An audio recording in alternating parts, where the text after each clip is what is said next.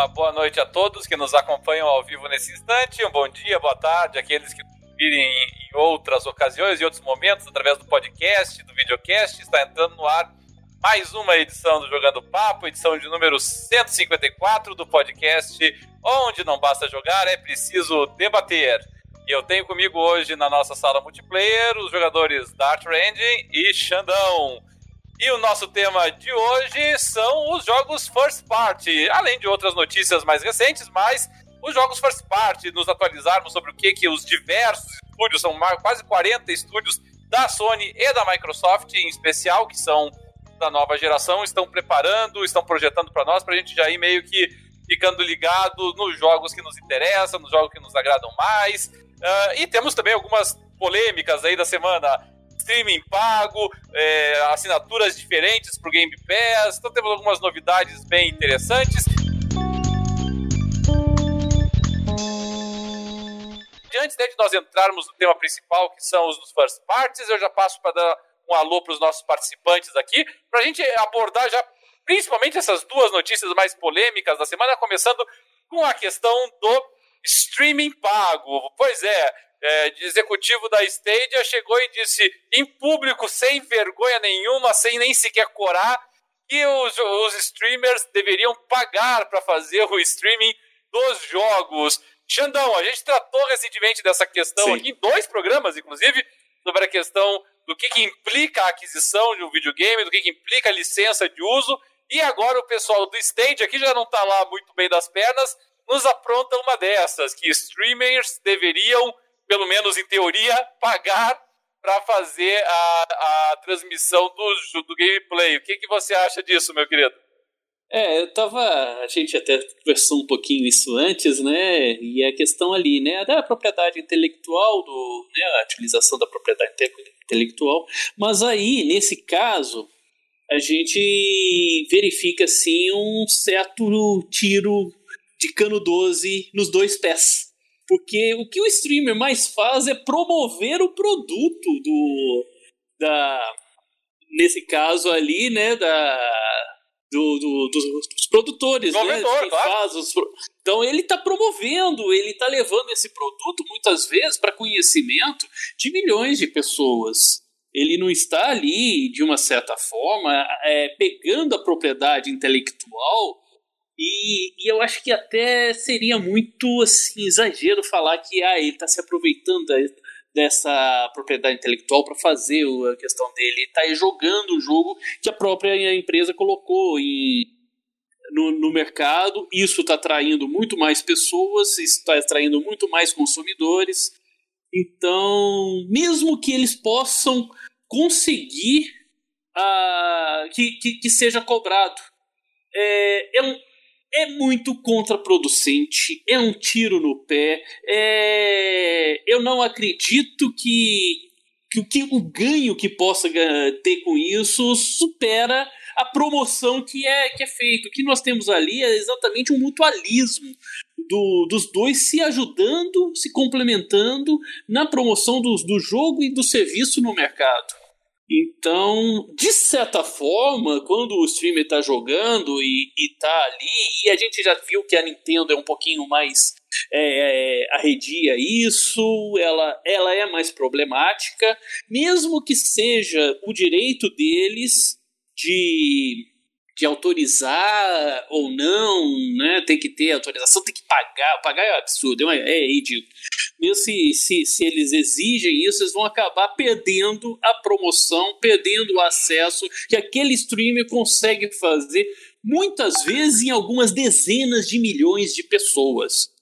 Então, é, é, é muita miopia falar e vou ganhar, vou ganhar uma, vou ganhar migalhas e vou deixar de perder milhões. Acho que esse executivo entra, entrou com isso numa fila assim de possível substituição. tá indo é. contra a própria empresa, e tá indo contra os próprios interesses da própria empresa. Eu, eu acho que a, ninguém falou isso, pelo menos não que eu tenha visto, mas uma das, das brincadeiras que o pessoal falou é que o, o jogador, os streamers, né, deveriam chegar pro Alex Hutchinson, que é o diretor criativo aí do Stadia, que falou essa asneira, e dizer para ele que assim, não só nós não pagamos para fazer a transmissão, como muitas vezes as empresas pagam para que eles transmitam, para que eles exato. façam. Então, eles estão é o... fazendo o serviço de promoção. Esse é o nível de descolamento assim da realidade, né? E, e aqui o, o, o André Luiz aqui, ele comenta que a Nintendo fazia uma coisa que também foi uma outra piada que o pessoal fez, né? Que o Alex, na verdade, estava se candidatando para a Nintendo. Porque a Nintendo é outra que, por muito tempo, foi muito ciosa da, dessa questão aí da utilização dos produtos dela em streaming. Uh, é que a Nintendo, assim, boa parte do valor, a Nintendo é uma empresa, obviamente, menor do que a Sony e a Microsoft, boa parte do valor dela está em cima das propriedades intelectuais. Então, ela realmente ela é uma empresa muito incômoda, para não dizer outra coisa, com, no que diz respeito a isso. Mas a verdade é que mesmo a Nintendo não tem perturbado a esse nível, né? Existe ali realmente essa não, questão é que, da É que ela deu o braço a torcer, né? Ela, ela, ela, ela, ela largou a toalha. Ela viu que, que, era, que era improdutivo ela, ela, ela lutar contra. É, e aqui eu vou até mais além, porque como o, o Xandão ela falou... Tentou, ela tentou, ela dava strike nos canais que...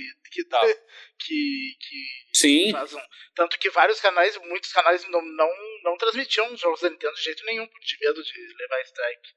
Daí é, ela... Stadia, o Stadia não tem esse problema porque ninguém tá transmitindo jogos do Stadia. É. Sim, então, e vai continuar não transmitindo. Daí ela lançou um, ela lançou um programa lá de, de ela lançou um programa de parceria que ela ficava com 25% do, da monetização, uma coisa assim. E daí, daí o, mesmo assim ninguém ninguém se interessou, ninguém continuava transmitindo nada dela. Ah, então deixa. Ou seja, perdeu o mercado, perdeu é, né, você perde ali a, sua introdução do seu produto, do seu serviço no mercado. Muitas vezes assim é, chega a dezenas de milhões de possíveis consumidores, né? Por causa, não, eu quero 25%, uma monetização que cada vez mais o YouTube reduz do, dos, dos youtubers que fazem isso. Então ali é, não é uma coisa mais inteligente que esse, esse executivo ou futuro ex-executivo da Stadia falou. Para vocês terem uma, uma noção, porque assim, a gente poderia imaginar, ah, mas ele ele não tá, ele tá fazendo, falando isso porque ele talvez esteja achando que as pessoas que transmitem os jogos estariam roubando consumidor potencial. Digamos assim, as pessoas que assistem o streamer estariam deixando de comprar o jogo porque estariam se satisfazendo com essa experiência. Mas mesmo essa avaliação, ela seria errada em tantos níveis que eu, eu não sei nem por onde começar, na verdade, sim, porque é, não tem o menor cabimento também essa tese, né? Não, Só falar pra... Muitos compram e, e muitos ganham jogos para transmitir. Sim. Olha, é, é só falar um simples nome para ele: Minecraft. Precisamente. Eu, não, não existe exemplo maior do que ele tá errado. Tá? O Minecraft... o Minecraft é hoje exatamente porque caiu nas graças dos streamers e caiu nas graças de milhões de pessoas. Então, é, essa, esse trabalho até não, não combinado, mas de, de ajuda conjunta, né? A gente tem o Minecraft hoje como um dos jogos, sim, mais rodados, mais vendidos, mais jogados da história. O, o, Minecraft, só para vocês terem uma ideia, o Minecraft foi lançado pela primeira vez em 2011, geração passada ainda. É, a Microsoft adquiriu a Mojang, que inclusive é um dos estúdios que nós falaremos logo na sequência, sim. em 2014. É, quando, na época, a, a, a Microsoft pagou 2 bilhões e meio pela Mojang. E, e, na época o Minecraft tinha vendido já uma quantidade extraordinária de 50 milhões de unidades, tá? E era um jogo que tinha sido lançado há três anos já antes. Então, um jogo de 2011. Quando a, quando a Microsoft compra a Mojang, ele tinha três aninhos já, então quer dizer, um jogo que já, já, em tese já deveria ter saído do seu auge, mas ele invadiu, obviamente, os streamers. É, é um, não sei se tem uma, um ranking disso, mas eu acredito que seja o jogo mais streamado né, da, da história, o jogo mais é, reproduzido em streamings na história. E aí a gente olha hoje, em 2020, quantos, qual é a venda do Minecraft? 200 milhões de unidades. Ah, então ele quadruplicou, desde a da aquisição da Microsoft, ele quadruplicou a quantidade de vendas dele. E, e um jogo assim, ele atualizou, ele lançou atualizações, mas ele continua aquele mesmo joguinho. Sim, é o mesmo jogo que foi lançado Né? E ali, uh, os streamers ali, eles têm uma grande, assim, mérito por mostrar como que um jogo assim tão simples poderia se transformar numa coisa assim com muitas camadas, com muita exploração, com muita construção, uma coisa praticamente infinita do que você pode fazer com esse jogo, né? As, as, as mais variadas formas de você jogar, desde que você tenha campanha de Minecraft fazendo, até mesmo só ficar brincando de construção de blocos. Então, deve-se muito, assim, o sucesso do streaming, sem dúvida, é o sucesso do Minecraft, sem dúvida nenhuma, aos streamers. É, e você. E não é só Minecraft, né? Vamos pensar assim, o, os jogos que tem mais streamings, uh, assim, em geral, né? Como eu te falei, não tem uma estatística isso, mas que nós sabemos, senso comum. Sim. É, o que, que, o que a gente tem? GTA V, a Sim. gente tem Call of Duty que. Que provavelmente o GTA V vai sair pro PS6 provavelmente. e pro Xbox Series XX, S, C, é, alguma coisa é. impossível de prever. Você pega Counter-Strike, League of Legends, uh, Dota... Counter-Strike pega... é jogado até hoje. E, e veja e veja se algum desses jogos sofreu algum prejuízo nas suas vendas pelo fato de que ah, tem muita gente fazendo streaming. Qual é? é... o cara não vai jogar meu jogo porque tem um streaming jogando. Cara, não faz sentido isso. É, Dart, Dart, você é o cara que já admitiu aqui que, que já zerou alguns jogos através do YouTube, né? Assistindo o pessoal jogar. É, você alguma vez sentiu isso? Tipo, puxa, eu ia comprar esse jogo, mas agora que eu vi o streaming, o streaming eu decidi que eu não vou comprar. É, já, já aconteceu isso? Você já sentiu assim, tipo, as empresas estão perdendo dinheiro comigo nessa história de streaming? Não, pelo contrário, não. eu já, já decidi comprar o jogo por ter assistido e ter gostado, né? Pois é, eu não entendo isso. Gente, o que seria o Among Us se não fosse jogos, streaming? Mesmo jogos de campanha, que seria uh, talvez um pouco mais polêmico, né? Tem gente que assiste o jogo todo em campanha, mas, mas depois quer jogar. Quer, quer, quer ter a experiência, quer ter né? Experiência. Quer, quer ter essa é, interação. É, assistir o streamer de, de, de, jogos single player em particular acaba tendo muito spoiler, né? Mas às vezes você vai lá, assiste uma horinha do, do, do streaming e o jogo é. tem, claro, 16, 20, é, 24, tem, 40 tem, horas. É, tem gente que é isso, quer assistir a primeira hora pra ver como é que é, se vale a pena e gostou. Curtiu, legal, é. toca o barco, né? Então, é. então realmente, olha, o Porto ali que não está, devia estar participando conosco devia aqui, tá, mas, É, estava participando do chat, né? É, tá o Porto estava dizendo lá que o Death Stranding foi por causa disso, ó, ele só comprou porque viu, gostou, vim, vi, comprei. Mas muito bem, então nós temos aí o Stadia metendo os pés pelas mãos, já, já é um, nunca foi exatamente um grande sucesso de marketing, né? O Stadia, a gente já, será? na época lá do, do lançamento do Stadia, nós já tínhamos apontado que tinha sido é, muito discreto, né? Muito fraca a, a divulgação ali do Stadia. Parecia realmente que o Google não estava nem ele próprio apostando. E, e aí tem mais essa asneira monumental aí para para acrescentar o rol de bobagens, né? Não, e mais e... uma coisa, esse cara ele, ele não é um diretor do Stadia. Ele é um diretor de uma, de uma produtora de jogos pro Stadia. ele é diretor artístico de uma, de uma produtora de jogos que faz jogos pro Stadia. Uma produtora é, pequena lá. Para todos os efeitos, diretor do Stadia. É, é. Tanto que ele tirou essa informação lá do, do, do, do perfil dele do Twitter e, e dizia lá uh, ma, uh, minhas opiniões. é uma boa. Deve ter levado uma chamada lá. Aquele mega disclaimer, né? não representa a opinião. Sim, sim, alguém falou com ele lá no, do Google. Imagina, e, e, ainda por cima, um console cuja proposta é ser integralmente por streaming, ainda por cima. É, é aquele negócio, né? Se você for ver agora no LinkedIn qual que é a situação dele, ele deve estar lá procurando novos desafios. Não, e, e... o, e o Stage, ele, ele é. Todo o marketing dele foi feito com a integração com o YouTube Gaming, né? Pra, pra que ao mesmo tempo que tu joga, tu, tu tá transmitindo. Ou seja, o cara não faz a menor ideia da merda que ele falou. todo, todo o Stadia, a boa parte da proposta do Stadia foi exatamente apresentada para fazer essa integração para facilitar o streaming. Quer dizer, é genial a ideia do negócio, né? É impressionante.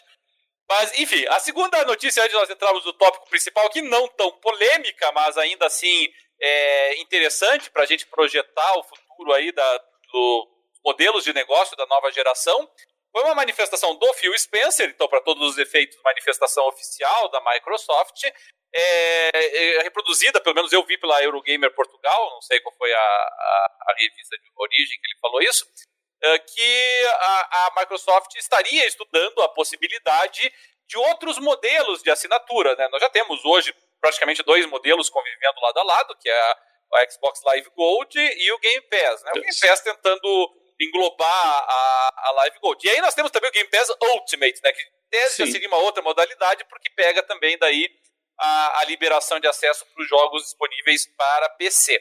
É, mas o, ele foi mais além, ele falou que eles poderiam. É, começou assim: eles poderiam estudar a possibilidade de outros modelos de assinatura, que eles vêm estudando, na verdade, para ser mais correto aqui. E, e, ele mencionou, inclusive, daí, ó, nós poderíamos chamar assim de Game Pass Platinum. e, e, e, veja, o Phil Spencer é o cara mais sabonete do mundo quando ele fala da entrevista, entendeu? Ele, ele tenta ser o mais ambíguo possível nas manifestações dele. E aí ele vem e me fala Game Pass Platinum.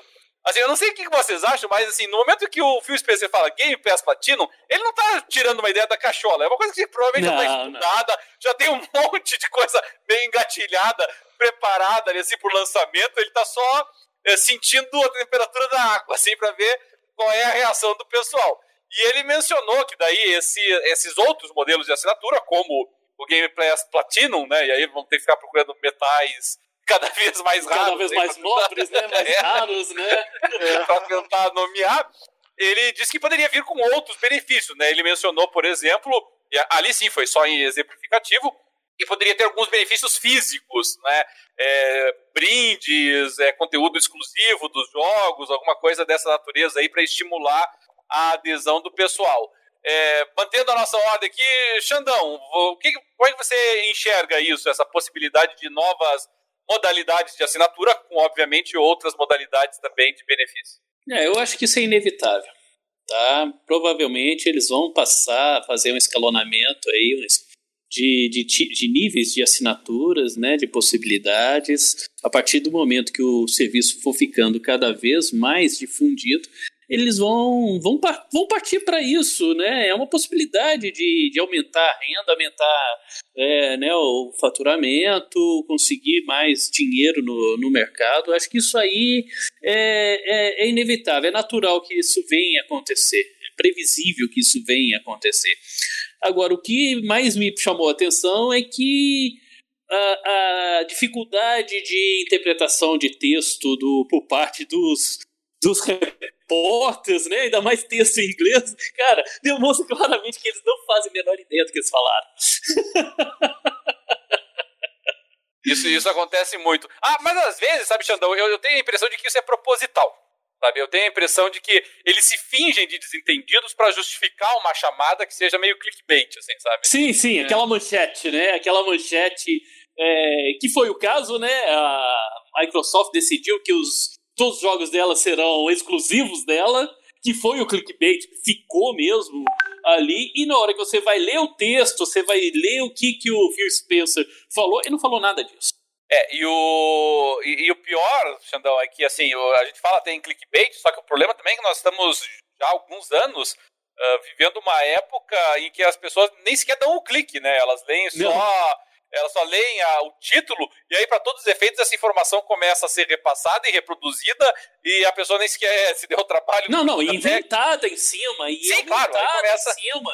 É, começa a vir um tele. É que, é, é que hoje já não faz mais sentido a gente falar nessa brincadeira do telefone sem fio, né? Não faz sentido é, nenhum. É, depois, depois, Mas depois é, a idade um também. telefone sem fio, né? Na minha idade ali, que você tinha o telefone sem fio. O que, que é um telefone com fio, exatamente? Ou seja, sim, meu amigo, eu tenho 48 anos de idade. não, não, não, teve um vídeo lá que mostrava lá o um, um, umas crianças lá que. Não é nem crianças, adolescentes que botaram na frente de um. Ah, eu, não era nem uma fita. Não era nem um cassete player, eu acho que era um CD player, inclusive. Não, era um cassete, agora não vou lembrar. E eles não sabiam nem como tocar, era um cassete, era de fita cassete. Eles não sabiam nem como começar a tocar. Sim, como é que eu toco? Não, o telefone que tinha aquele giro, cara. Eu aposto que se você colocar aquele telefone preto que. Esqueça! Ela fica... Os caras não vão, não vão saber que o negócio você tem que. Não vão saber disso. E, e Dart, o que, que, o que, que opa, e Dart, o que, que você acha dessa história aí de, de, diferentes níveis de assinatura do Game Pass? Tá, mas, mas antes eu vou reclamar aqui que o Fábio botou um spoiler aqui, que, que é a Leila que matou o Death Reutemann. Ih, meu Deus do céu. O outro que denunciando a idade aí. Esse até eu era pequeno, eu só sei porque eu vejo os memes. Eu, eu não era tão pequeno assim, eu tinha já uns 13, 14 anos de idade. mas uh, uh, eu não sei, uh, porque ele falou, mas não falou o que, que poderia ter, né? Então, não, ele menciona que... esses, essa possibilidade de brindes físicos, ele menciona. É, mas brindes físicos não, não me interessa muito. Eu, eu acharia interessante, por exemplo, hoje a gente estava comentando no, no, grupo lá e o, e o Assassin falou, Portugal, que seria interessante que pudesse incluir os DLCs, né? Hum, isso seria interessante. Game Pass Platinum. É. Porque... é, porque hoje a gente tem, né, vários tipos, o próprio jogo, ele, ele vem sendo lançado, né, no, no, no, seu jogo o mais básico possível, ou seja, só a campanha e tal, e com os, DLC, e com os Gold, Premium, é, Game of the Year vai sendo colocado é. muito mais conteúdo ah, neles, né? Em alguns é, casos. É, hoje eles, também. Deixa eu dar um jeitinho aqui nelas, já volto. Em alguns casos eles até têm liberado a versão mais completa. O, o Gear 5 é um, né? Que, que eles liberaram para quem é uh, Ultimate, uh, para quem é Platinum, né? Platinum, para quem é o Game Pass Ultimate, eles. Uh, eles liberaram a versão mais completa do jogo. É, que a outra alternativa seria colocar mais jogos, mas aí eu acho que pegaria muito mal, sabe? Porque você começaria a estratificar os consumidores, né? Assim, quem tem a versão básica do Game Pass, então você só tem esses jogos. Aí quem tem paga mais tem acesso a mais jogos. É, é claro, assim, é. do ponto de vista mercadológico tem sentido, mas do ponto de vista de marketing é, seria uma péssima ideia, né? Porque é, você ficaria estratificando eu acho que a ideia dos DLCs ela é, é mais interessante, realmente. Até porque eu, eu, lembro que os primeiros jogos, agora obviamente eu já sei disso, né? Mas quando saiu o Game Pass e eu instalei os primeiros jogos do Game Pass, eu lembro que eu queria comprar um DLC para aquele jogo e eu fiquei meio na dúvida. Eu, eu, não sabia como é que funcionava a interação entre jogos instalados pelo Game Pass e os DLCs. Eu, eu, não, eu não sabia, né, como é que ficava essa compatibilidade. Do ponto de vista lógico, eu pensei, não, tudo bem, ele vai identificar o, o diretório que foi instalado, ele vai reconhecer o jogo e, e, vai automaticamente reconhecer o DLC. Mas daí até eu tomar coragem de gastar dinheiro no DLC pela primeira vez, eu precisei dar uma boa pesquisada antes, né? E, e talvez realmente a inclusão dos DLCs seja interessante. Ou, ou, outra opção, talvez, seria deixar os jogos uh, em caráter permanente, né? Em vez de ter aquela rotatividade, né? De ser uma biblioteca crescente, cumulativa com o passar do tempo. Uma, uma outra opção, de repente, né? Estratificaria um pouquinho também. Muito bem, então. É, bom, essas foram as duas principais notícias dessa semana que nós gostaríamos de contar. O Porto já está nos trazendo uma notícia fresquinha aqui sobre a, a versão update do Gear 5. E, na verdade, nós já vamos abordar essa questão no nosso tópico principal hoje. Nós, em outros programas, já comentamos o fato de que tanto a Microsoft quanto a Sony eh, estão com uma quantidade bem grande de estúdios próprios. A Microsoft, como nós dissemos em programas passados, eh, teve um tempo que estava com bem poucos estúdios. Ela começou frenesi de aquisição meados para o final da geração passada, é, igualou a quantidade de estúdios com a Sony, e agora com a aquisição da ZeniMax, ela disparou, né? Tá com mais de 20 estúdios, uma quantidade muito grande de estúdios. A, a Sony também continua com uma quantidade grande, são mais de 15 estúdios que a Sony possui, são vinculados a ela, isso sem contar, obviamente, aquelas empresas que têm parcerias muito próximas, é, Dream, para citar um exemplo. Mas às vezes a gente sabe que tem muitos estúdios, mas a gente não sabe exatamente no que, que eles estão trabalhando. Então, obviamente, aqui nós não vamos conseguir é, é, minuciar muito do, de, cada um desses jogos, mas a ideia é a gente dar uma refrescada na memória para a gente saber aí o que esperar de todas essas empresas, afinal de contas, que estão produzindo jogos para a nova geração. É, nós vamos começar primeiro pelos estúdios da Microsoft, depois iremos para os estúdios da Sony. É, como, obviamente, não, não tem como a gente ficar o estúdio, são quase 40 estúdios, né? Então não dá para a gente ir estúdio por estúdio, que assim a gente falando sobre eles. Eu vou fazer, vou tentar aqui, tá? Fazer em blocos de três estúdios, independentemente da importância deles, tá? E aí nós vamos tentar, fazemos uma passagem rápida aqui por eles e depois voltamos para os outros três. Começando em ordem alfabética, ainda por cima para facilitar. E, e, também porque é a ordem que eu deixei aqui do meu lado. Então, começando pela Microsoft, nós vamos pegar aqui três estúdios bem conhecidos, acho que de todos os jogadores. Aliás, dois estúdios bem conhecidos de todos os jogadores, o terceiro nem tanto. A 343 Industries, esse, nós sabemos, inclusive, no que ela está trabalhando, o Halo Infinite. Esse é o projeto dela, projeto que deu uma desandadinha ali, né, nas apresentações de vídeo, adiaram, foi pro ano que vem. Nós temos a Alpha Dog Games, esse talvez ninguém, pouca gente conheça, ela é uma empresa que produz jogos para celular, ela era da ZeniMax e veio junto do pacote inteiro de compra da ZeniMax. Uh, essa realmente eu não faço a mínima ideia do que está produzindo e não há notícias de Ela, ela produz jogos mobile, né? Isso. Sim. E, e, a Arkane Studios, a Arkane é, é, a produtora, também veio na compra da ZeniMax, é a produtora do Prey, está trabalhando naquele é, Deathloop. A princípio, o Deathloop é um jogo que é exclusivo para o PlayStation 5, vai sair para PC também, mas é exclusivo para PlayStation 5. E recentemente o Phil Spencer falou que os acordos de exclusividade dos estúdios adquiridos através da ZeniMax serão respeitados. Então, a princípio, Deathloop, embora seja de um estúdio agora da Microsoft, será lançado exclusivamente para o PlayStation. É uma situação insólita que vai aparecer lá Microsoft Games Studios de um jogo que só está disponível para PlayStation e é, PC. Mas, mas provavelmente é temporária nessa exclusividade, não é, não é permanente. É que, é que depende dos termos, né, contratação, né? Depende pois do é. tipo de contratação, porque ali ele, a Microsoft ali está sucedendo ao contrato, né? Está tá substituindo o contratante, mas ali os termos já foram firmados, então ela vai assumir da forma que foi firmado. Isso, é, isso que me, me chama a atenção. Eu não sei quais foram os termos. É, atualmente, né, Xandão, é, é, muito, muito, muito, muito, muito raro nós termos exclusividades Sim. permanentes. E é porque deve ser caro também, né, é, manter. Caro. Isso aí é permanente, não vai poder é. fazer, né? Deve ter um valor aí de, de permanência, né, de eternidade do jogo aí para justificar não ter o, a abertura para um mercado maior depois. É, e se tratando do Deathloop, que não é um, uma rasa quarteirão, obviamente, não é nem sequer um AAA, né, aqueles jogos medianos ali, que é, que é como a, Arcane discutir, é, eu também não vejo a, a, é uma poça.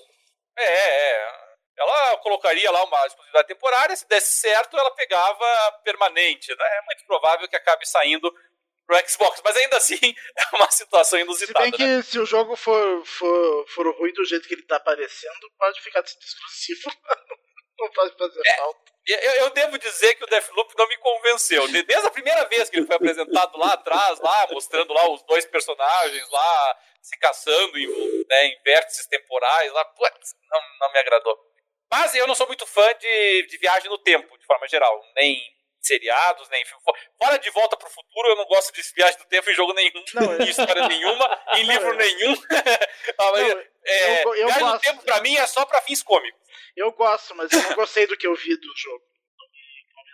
E, e, o, e o Halo Infinite também, né? Porque aí você tem que esperar, né? Tá, vai precisar dar uma boa recalculada. O, o Halo Infinite também tem volta no tempo também, né? Tem esse negócio, né? É a volta ao tempo do 360. É, qualidade gráfica tá uma volta ao tempo. Sacanagem com a 343. Muito bem, então. Uh, na sequência de estúdios da Microsoft, nós temos aqui sim uma franquia rasa quarteirão, The Coalition. The Coalition lançou Gear 5 agora, agora recentemente e o Porto está destacando aqui que ela está trabalhando, nós já sabíamos disso, está trabalhando no update do Gear 5. E esse update do Gear 5 para o Série X e para o Série S vai permitir que o, que o jogador troque o Marcos Fênix pelo Dave Bautista. E uma redublagem feita pelo ator. É, eu não só não achei grande coisa notícia, como detestei ela, porque eu odeio essas quebras de imersão, assim, de uma é, forma. Eu, eu, também não gostei disso. eu, eu gosto do Marcos, Marcos Fênix, eu não quero ele substituído por, por outro que não tem nada a ver com a franquia. É. Pô, mas isso aí já tem. Isso eu, eu já jogo com o David. Mas isso no multiplayer? Isso no, no Guia 5. Eu não acho que isso seja notícia fresquinha. Já tem uns dois meses que eu tenho a possibilidade de substituir o, tá, o Marcos Fênix pelo Dave Bautista nas. Mas no, camp... no Gear 5. Mas na campanha. Mas, mas, é mas, mas na campanha e com redublagem. Não, na não, né? campanha né? não faz sentido nenhum. Não, não. Na campanha não faz sentido nenhum, mas você tem ele no jogo é, é. multiplayer, você pode substituir o personagem. É, não, mas não, aqui vem com redu... já tem. Redu... Mas, não, mas o multiplayer com... tudo bem, mas, eh, mas eu acho. É, mas aqui que... ele vem com redublagem. Ah, mas na campanha não faz sentido algum. Não. Não, é, no, na não. campanha não faz sentido algum não, você, é. você ter o Dave Bautista, é. ele não é nem parecido com o Marcos Fênix. É, preferia, preferia nem ter ficado sabendo dessa notícia. Culpa do Porto. O Porto tá trazendo notícia aqui pra me desagradar. E temos também a, a Compulsion. A Compulsion, essa anda quietinha, né? Porque a Compulsion ela lançou o Contract ainda antes da aquisição pela Microsoft. Que era um joguinho de plataforma, até mais interessante na concepção do que na execução. E aí lançou um outro jogo que foi muito mais interessante na concepção do que na execução, que foi o Rap Fuel. O Rap Fuel eu fiquei tão frustrado porque eu tinha tanta esperança por ele, eu gostava daquela estética é, diferenciada deles, e foi um joguinho muito, muito, muito sem vergonha, né? Aquela sistemática ali, é, que dona nem a cara dela ali assim, é muito frustrantezinho. E, mas da Compulsion nós não sabemos nada mais, né? Ela ficou tentando dar uma melhorada no Rap Fuel ali com o tempo, mas não, não conseguiu resgatar o jogo. E, e nós não sabemos exatamente no que, que ela está trabalhando agora. E, então, não sei, aí vocês têm alguma expectativa com relação à Compulsion ou não? É expectativa de que vai ser alguma coisa interessante, né? Porque o, Rap Fuel, os primeiros vídeos que soltaram deles, uh, parecia bem promissor, né? Mas daí, quando lançaram, saiu uma coisa bem, bem meia boca. Espero que seja alguma coisa interessante. E você, Xandão? O Xandão tá, tá, tá cogitando ali ainda se ele vai gostar ou não da, dessa notícia. Mas enquanto, enquanto o Xandão tá ali meditando e pensando na vida ali, com problemas na conexão... O, o, o, Porto falou que, que saiu até trailer, de, é na campanha toda que vai ter o Dave Bautista. o, bom, enquanto o Xandão retorna ali assim, porque tá meio travadinho, a gente vai para a grande joia da coroa, né, Dart? Que é a Bethesda Games Studios, afinal de contas, né? A Bethesda, ela traz para a Microsoft não um, mas dois grandes uh, jogos, que é, obviamente o Elder Scrolls 6, a trabalho de continuação do Skyrim e chega a ser quase um atestado de ignorância com relação ao Elder Scrolls, né? Porque todos os jogos do Elder Scrolls se passam em continentes diferentes do universo do jogo. E, e, nós temos também o Starfield, e aí, aqui sim, são dois jogos muito esperados, dois jogos assim, são arrasa quarteirão, jogos uh, potencialmente multimilionários, e aqui nós entramos naquilo que o Xandão destacou antes, né, Dart? Que é aquela discussão de nós sabemos se esses jogos, em particular, uh, serão, e não só esses dois, né, mas possivelmente um outro Fallout, de repente, uh, serão exclusivos do Xbox ou não. Uh, eu houve por alguns dias nessa semana uma divulgação frenesi quase aí de notícias dizendo que o Phil Spencer teria dito que eles serão exclusivos da Microsoft, mas eu fui para a fonte original, não foi exatamente isso que ele falou.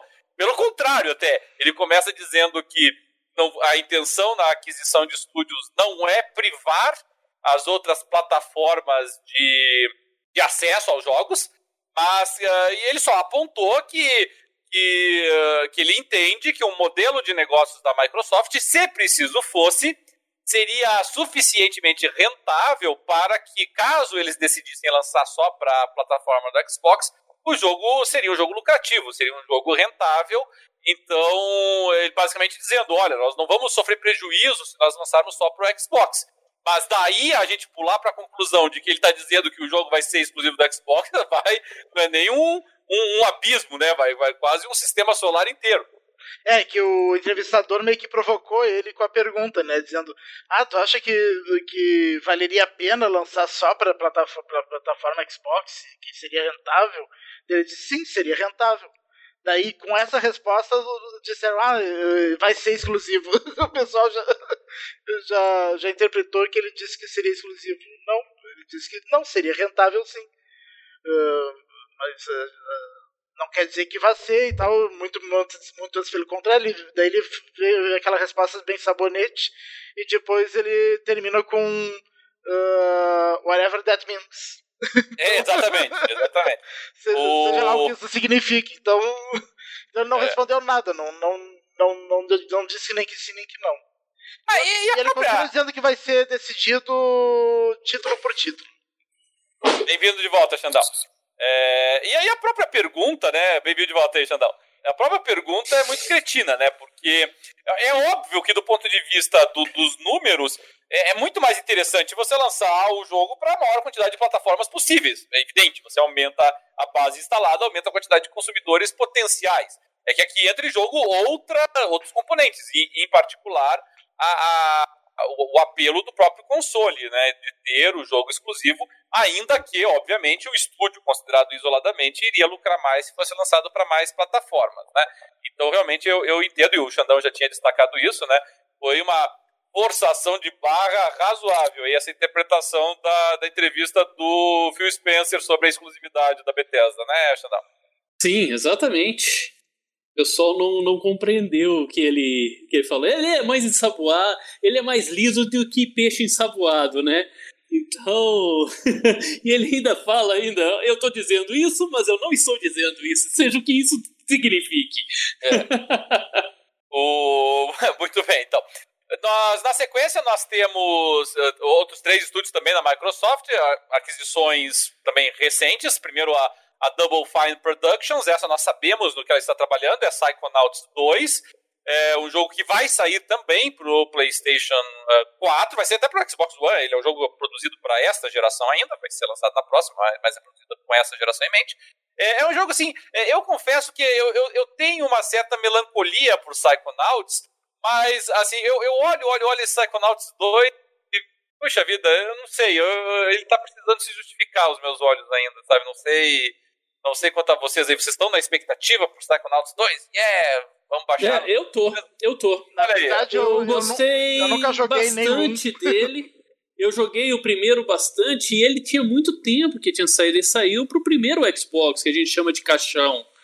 Né? Então, eu joguei muito, é um jogo de plataforma muito legal, é, de exploração ali. Ele entra dentro da, da cabeça das pessoas, dentro dos sonhos. Dentro da...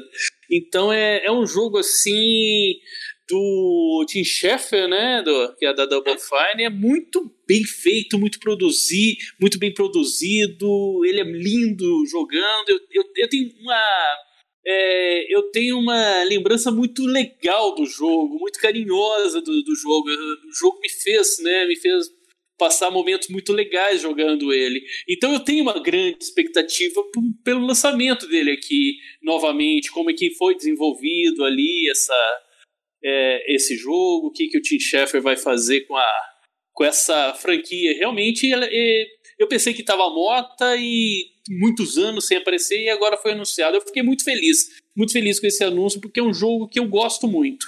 É, e o Dart está no time daqueles que vão ser apresentados ainda para ele, porque pelo visto não jogou antes. Né? Não, não joguei. Não joguei nem o primeiro. Muito bem. Bom, a outra empresa que veio recentemente, e essa é uma rasa quarteirão, sem dúvida nenhuma, é a ID Software, uh, proprietária de praticamente a maior parte dos first person shooter arrasa quarteirão aí, né? Doom, Raid, Wolfenstein, Quake, é, só pra gente tratar de alguns deles. É, essa é uma empresa que na verdade tá um pouquinho quietinha, né? Porque ela lançou o Doom Eternal, que, que saiu para Xbox One, saiu para PlayStation 4, uh, é, deve sair para Nintendo Switch, inclusive, vai ser até um trabalho interessante de adaptação do jogo, né, para as limitações do Switch. E, e, nós sabemos que, é, que eles estão uh, trabalhando numa expansão do Doom Eternal, né, uma expansão de campanha que é a tal da Ancient Gods, que é uma um DLC. Não vejo nenhum Não, já, já saiu até, né? É, ele é de duas partes. Ah, Saiu tá. a primeira e vai sair a segunda. E, é, o... e ela também tá, tá trabalhando na, na, nas melhorias, né, pra, pra nova geração, né? Vai fazer o upgrade gratuito, né? Das melhorias. É. É, a, a ideia, ela tá sentada em cima de, de quatro IPs, pelo menos, muito poderosas. Qualquer uma Sim. delas que eles resolverem lançar, eh, talvez Rage um pouquinho menos, mas seja Doom, seja Wolfenstein, seja Quake, qualquer uma das três que eles anunciarem, você vai fazer sucesso. Como a mais recente delas foi Doom Eternal, eu não esperaria um novo Doom para nova geração, sabe? Eu apostaria ou no novo Wolfenstein ou no novo Quake. E, esses jogos, apesar Quake deles. Faz, uh... Quake faz muito tempo que não tem. Pois é, pois é. E um, de repente um Quake Arena, né? Alguma coisa. Pode... O Wolfenstein não, faz pouco tempo que saiu. Também. É, o Wolfenstein faz pouco. É, o Quake seria o mais antigo. O, é que o Raid nunca emplacou, né? O Raid sempre foi mais ou menos. É... Agora, esses títulos, apesar do sucesso, apesar de serem franquias veneráveis, esse eu não descartaria que seja exclusivo para Xbox, realmente, sabe? É, é, é, assim, é, uma, é importante para a Microsoft, me parece, ficar de novo, porque ela já teve isso na época do 360 e perdeu no Xbox One atual, ficar de novo a marca dela como é, a plataforma do, do, do first person shooter, sabe? E, ou do third person shooter, se a gente colocar aí Gears. É, eu acho que ela precisa de novo ter essa, esse, esse simbolismo, essa associação para ela, eu acho que é importante. E aí nada melhor do que você lançar um Quake ou um Wolfenstein, aí que são jogos que vendem bem, mas não, não precisam ter uma, uma base instalada tão grande, né? Poderia ser lançado exclusivo para o Xbox One X ou para o Xbox One S. E outro estúdio da Microsoft, e esse está quietinho há bastante tempo, né? É a The Initiative. É a, a gente ainda não sabe qual que é a iniciativa. Exatamente. É a The Initiative que não tem iniciativa nenhuma, né? A The Initiative a gente não sabe que existe o estúdio. O que, que ela está fazendo, a gente não sabe. É, os rumores, mas nada confirmado ainda, é de que a The Initiative estaria trabalhando numa sequência pro Perfect Dark, o que seria bem legal, né?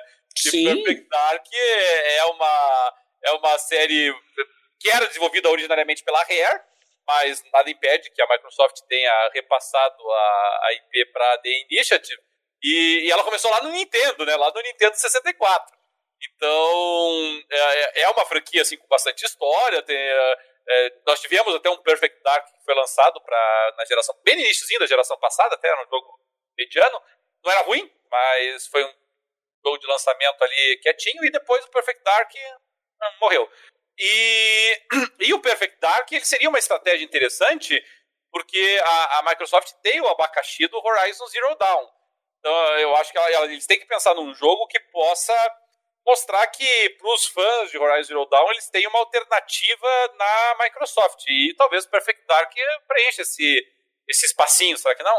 Eu acredito que sim. Você falou uma coisa que eu não tinha levado em consideração, mas é, é bem, muito bem, muito provável que seja, né? Porque a protagonista do, do Perfect, Perfect Dark, né, era muito assim conhecida, é uma protagonista forte, né? A, a Joanna Dark, né? Então eu acredito que sim, que po podem.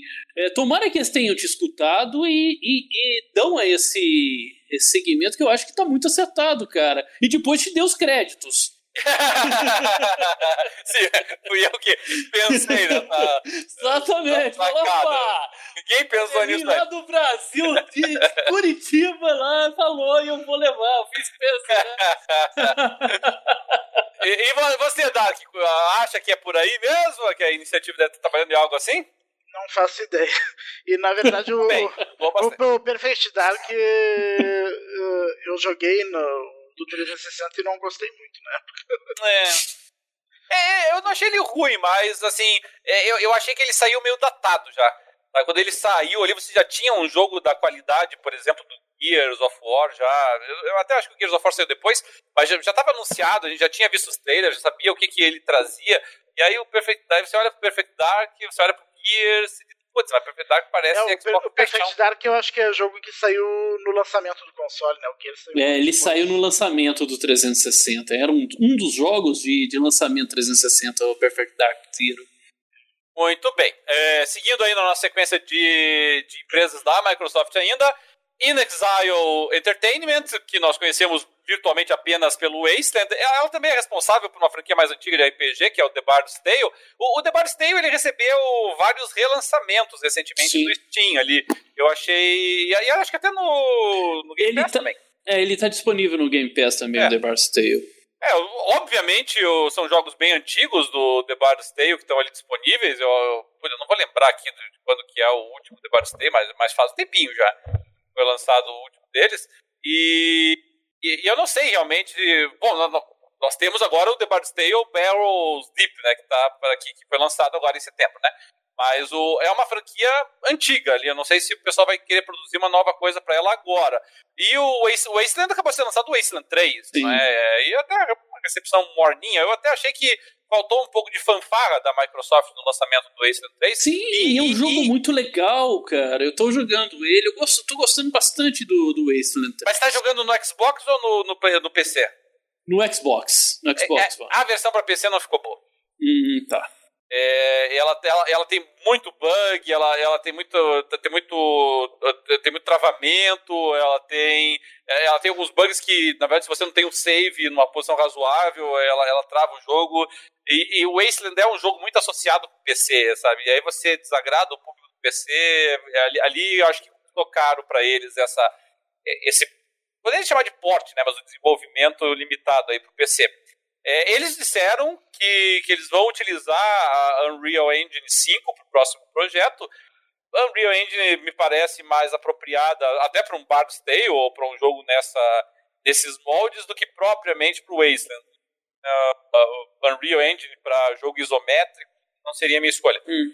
Mas temos que aguardar, não tem grandes notícias aqui. Só que eles é, só tá... falaram que vão usar essa engine não falaram qual, qual, qual projeto que é. Sobre o que, é, que eu, eu, eu, não me recordo de cabeça aqui, sabe? Eu não me recordo de um jogo é, de RPG isométrico que tenha usado uh, Unreal. Sabe? Deve ter, com certeza, mas não, não, não me recordo. Não, não é uma, uma engine muito associada com RPGs, então eu esperaria uma coisa diferente. Muito bem, então. A próxima é a, a, Machine Games. A Machine Games, na verdade, é quem tem desenvolvido os jogos da Wolfenstein. Né? O Wolfenstein pertence à ID Software, mas, mas é a Machine que, que pegou para ela. Então ela veio junto com a, com a compra da ZeniMax. Assim, então quando a gente fala ali em Wolfenstein com ID Software, tudo que a gente falou vale também para a Machine Games. E é quem está trabalhando com ela agora, né? Não sei se vocês querem acrescentar algo aqui. Muito bem. E, então nós temos. Aí sim, uma que nós já mencionamos anteriormente, a Mojang Studios. Mojang Studios que trabalha com, obviamente, com Minecraft, praticamente se dedica quase que exclusivamente a ele. O Minecraft eh, Dungeons, que foi lançado eh, ainda para essa geração. Eh, a Mojang, na verdade, foi co-criadora, não foi nem sequer exclusiva, a atuação exclusiva dela. É, aparentemente, ela está desenvolvendo algum DLCs e expansões aí para esse para esse jogo. Mas eu vou ser bem sincero, eu não espero nada da Mojang. Eu espero da Mojang só continuar a atualização do Minecraft. Até um belo dia que ela vai anunciar Minecraft 2 e a internet vai a loucura. Será que vai ter um Minecraft 2? Enquanto, Meu, será? Enquanto tiver uh, desse jeito, não, não tem por que ela fazer. Eu vou ser sincero, eu acredito que ele já existe. Eles só não lançaram porque não vale a pena. Eu acho assim, que trabalhando nele, projetando o Minecraft 2 já deve estar. Tá. É que o Minecraft tá vendendo tão bem acho, que, por enquanto. Eu acho que, tá acho que eles têm medo, né, de ir lançando, daí acaba esfriando, né? O pessoal, é, não, é, pessoal, não, pessoal não migre, daí acaba ficando pior. O Bom, outro estúdio que foi adquirido pela Microsoft, a Ninja Theory. A Ninja Theory já tinha lançado para o Xbox 360 e também para o PlayStation 3 o Enslaved, The Odyssey to the West. E é um jogo bem legal para quem não, não jogou. É um jogo que você joga com dois personagens, alterna entre eles. Geralmente é um sistema de jogo que eu não gosto, e geralmente dá muito trabalho você ficar mexendo em um e outro, mas o Slaved, para mim, é o jogo que melhor fez isso até hoje. Você ficar fazendo essa, é, essa troca entre personagens com habilidades diferentes. Mas, obviamente, ela ficou mais conhecida pelo Hellblade Senua e, obviamente, também é o Hellblade 2, a grande expectativa que nós temos para a próxima geração. As CGs do, do Hellblade 2 me encantam, eu acho lindo demais, assim, o que eles estão produzindo. E eu acho que agora, com o dinheiro da Microsoft, o, o Hellblade 2, ele, ele pode ser um jogo, assim, verdadeiramente AAA. Ele pode ser um jogo, pelo menos assim, que o Hellblade, primeiro, ele é muito bem feito, mas pequenininho, né? Limitado, bem... É, é, eu vou dizer assim, não é, não é que ele seja on rail, né? Porque não, não, não chega nesse nível. Mas é, ele vai conduzindo o jogador ali no corredor. E a, a para só para resolver os quebra-cabeças. Pode ser que agora ele amplie. Mas, para mim, a surpresa, é, a Ninja Theory anunciou que ela está trabalhando num outro projeto paralelo, que é o tal do Project Mara. É, e isso me surpreendeu, porque a Ninja Studio não é um estúdio muito grande, e aí estúdios como esse trabalharem em dois projetos ao mesmo tempo é muito raro. Só se assim, o Hellblade 2 já está a ponto de bala mesmo, assim, quase alcançando o Gold status já. E aí eles já começaram a trabalhar no outro. Mas para mim, o Hellblade 2 é, é, compra, não é compra, porque vai vir no Game Pass. É, e eu vou jogar no PC, mas é download day one pra mim. Dark Raid, o que, que espera aí da, da Ninja Theory? Eu espero esses dois. Os dois me interessam muito. o, o Hellblade 2 também, eu vou jogar assim que lançarem. E esse projeto Mario também me interessa bastante. Um jogo de terror, né? É, esse Project Mario, eu não sei se você. Terror mental, concorda... né? Que nem. Que eles gostam muito dessa coisa mental, né? Que nem o Hellblade. Eu não sei se você concorda comigo aqui, Dart Tranchadão, mas a impressão que eu tenho também é que a Microsoft, com isso, ela tá mirando Until Dawn. Ela olhou assim e viu lá a Sony tem Until Dawn. O que, que eu vou fazer? Eu vou fazer o Projeto Mario. Sim, sim. Acredito que sim. Será que vai ser desse, desse estilo de, de story driven? Eu acho que vai. Daqui eu tô. Veja, não tem nenhum elemento não. concreto para eu dizer isso, tá? É puro achismo. Mas se a, o meu palpite estiver correto, vai ser story driven. E aí, e se for story driven, assim, é porque ela olhou pro Until Dawn e falou: Eu preciso ter um Until Dawn. Exatamente, eu preciso de um jogo desse. Eu vou fazer um clone dele. É. Que é um jogo legal, inclusive, diga-se passagem. Sim. Sim, e, e agora eles estão fazendo aquela antologia, né? A, a produtora do Until Dawn fez, oh, o, fez o The Dark Pictures, fez primeiro o Man of Medan e agora o segundo. A segunda parte é Little Hope, uma coisa assim. Né? É. E é aqueles é, episódicos, a historinha de terror episódicas que eles estão trabalhando agora, e essa é, é multiplataforma, né? É. O, o, o, Douglas Santos mandou uma mensagem aqui que o Brian Fargo, que é fundador e chefe da InXile, mencionou que o próximo RPG deles, que o próximo jogo deles nessa Unreal Engine 5 seria um RPG AAA em primeira pessoa, o que é bastante compatível com a, com a Unreal Engine, né? E sim, nós estamos entrando na praia da Unreal Engine, que, isso é, que é reprodução em primeira, em primeira pessoa. Então, acredito piamente que vai, que vai ser esse o projeto mesmo uh, que vai ser apresentado. O que, que ele se trata, nós ainda não sabemos, né? É... Nós temos na sequência a Obsidian, Obsidian que é uma empresa que, obviamente, principalmente jogadores de PC é, tem uma relação de amor aí há muito tempo, porque tem Sim. jogos de RPGs ficaram muito famosos para todos nós aqui, e também para para consoles, porque saiu Fallout New Vegas, para dar um exemplo, mas antes disso já tinham feito o venerável Star Wars Night of the Old Republic 2, para mim até hoje yeah. o melhor jogo de Star Wars o melhor jogo de Star Wars já lançado, apesar do final um pouquinho acelerado. Uh, e lançou também o espetacular, sensacional Pillars of Eternity, um RPG bem, uh, bem hardcore uh, disponível para PC. e aí, para minha frustração, daí a primeira coisa que eles apresentaram quando foram comprados pela Microsoft foi esse Grounded, que eu vou ser bem sincero, que coisinha mais sem graça. Eu sei que o pessoal gosta de mostrar o Grounded no E tal, mas olha, eu vou ser bem sincero, ele me parece mais um da, daquela série de clones de, de Minecraft mesmo, sabe? É, que daí teve lá mundo sandbox como Conan Exiles. E, nossa, tem tantos nessa, nessa mesma linha. É só mais um no meio dessa, desse mundaréu de jogos. Eu achei, eu achei muito fraquinho. Mas daí eles apresentaram, como nós sabemos, aquele Avald, né? Que é, pelo menos, a CG lá bem bacana Não, e tal. O Obsidian, o Obsidian também lançou aquele Outer Worlds também, né? Lançou o Outer Worlds, né? Outer Worlds, que é bacana pra caramba, né? É, o Outer Worlds é legal. Eu, eu achei, assim, um RPG mediano, assim, pra mim, pelo menos. Mas, mas foi bacana, concorreu até, foi indicado até melhor RPG, foi indicado até melhor jogo, né? Eu acho que ele chegou a emplacar em algumas premiações como melhor jogo. Mas esse Avaldo me parece que é a grande aposta dele. Mas por enquanto nós temos só a CG, né? CG é muito bacana e tal, parece até um Elder Scrolls, assim, mas. É. Vamos ver o que, até que a. achei que era Elder Scrolls quando, quando começou o vídeo, né? Isso é verdade. O, uma das grandes novidades nos estúdios da Microsoft, e aí uma mudança de foco interessante, e talvez aí pra, até para frustração do, do Fábio Porto, é a Playground, né? Porque a Playground, que vinha desenvolvendo a série Forza Horizon, foi, na verdade, escalada, não para fazer jogo de corrida, mas para fazer Fable 3, para fazer a sequência de uma das franquias mais bem. É, desculpa, não Fable, né? Sequência de Fable 3 para fazer o Fable 4 na prática, ou simplesmente Fable, porque o pessoal tá gostando de cortar agora os números e deixar só o título de novo.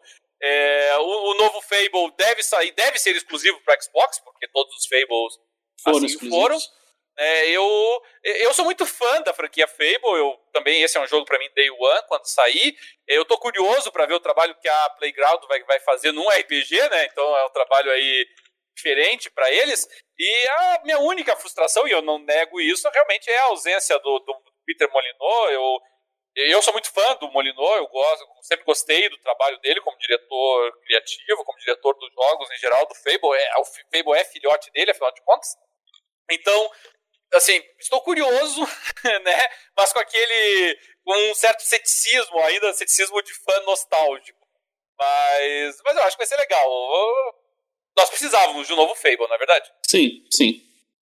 Tinha muito e, tempo que tinha saído o último Fable. Fable. Eu gosto muito do da dessa franquia de, de Fable. E, e um Fable Sou bom, né? Não aquele, não aquele que foi cancelado, né? De tão ruim que era. É, exato. A ideia, acho que. É, era uma ideia que negava tudo que tinha sido feito do, do Fable, né? Queria fazer uma outra proposta ali e realmente não pegou. Quem, quem é fã de Fable gosta daquele Fable é, que, que jogou, que, né? Aquela musiquinha, né? Os, os personagens estilizados, mais cartunescos, mais infantilizados, tal, muita coisa né, para fazer, muito, muito lugar para passear, então eu, eu, eu sempre curti muito Fable. É, eu também. E, e, hoje em dia nós vemos essa questão de escolhas morais nos jogos como sendo uma coisa muito natural. Mas é, é não que o Fable tenha, tenha sido o primeiro a fazer isso. É, nossa, a gente vai falar no última quatro, praticamente, para que fazia, que trouxe, introduziu essa questão de escolhas morais. Mas o, mas o Fable ele tinha esse componente interessante, né? De você ter o efeito estético até no personagem. Exatamente. Coisas, né? Tava crescendo, crescendo é, chifrinho ou com a. Ou então auréola, a auréola, né? É, em cima, quando era o anjinho e tal, né? E Ele com a repercussão, não só estético, né? Mas a repercussão da colhida que você tem no pelos cidadãos, cidadãos é. ali daquelas das vilas, das cidades que você vai, né? A forma. É, você passa o pessoal falando bem de você, você escuta, ou então você passa o pessoal falando mal de você, dependendo se você for bom ou ruim, né? Ou foge Que, que é uma é, coisa que, curiosamente, até RPGs mais modernos e mais famosos, de certa maneira, como Skyrim, por exemplo, o do Scrolls, nunca conseguiu reproduzir bem, né? Sim. Às vezes você chega lá na cidade ali vestido numa armadura daédrica todo, parecendo um demônio ambulante, e as pessoas chegam. não, não, não, nem chegam dizendo olá. Você ainda tem que ficar aguentando a petulância dos caras dizendo. O que você pensa que é? Pô, o cara tá numa armadura demoníaca do dono do inferno. Mas você vai chegar pra ele, vai, meu. Isso, isso ele sempre teve uma certa dificuldade, né?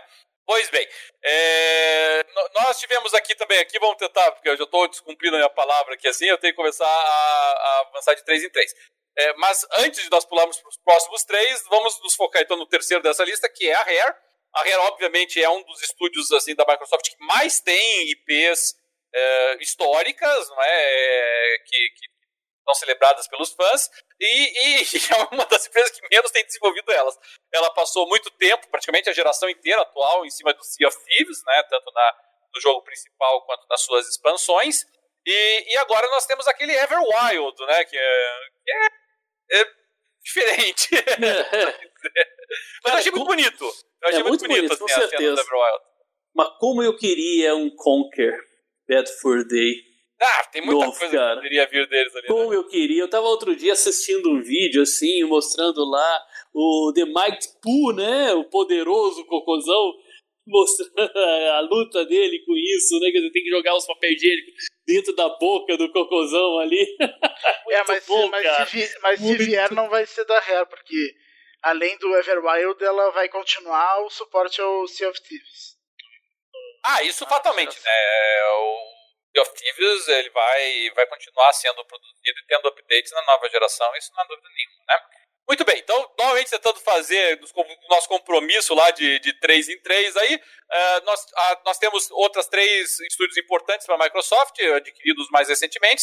A Roundhouse Studios, que veio junto com a com o pessoal da ZeniMax, a Roundhouse, ela lançou lá atrás, lá o primeiro Prey, né? E atualmente a Arkane acabou assumindo o Prey. Lançou depois aquele The Quiet Man, não sei se vocês se lembram lá, que é aquele jogo lá em FMV lá, que o cara é, é mudo. Mas e ficou por isso mesmo.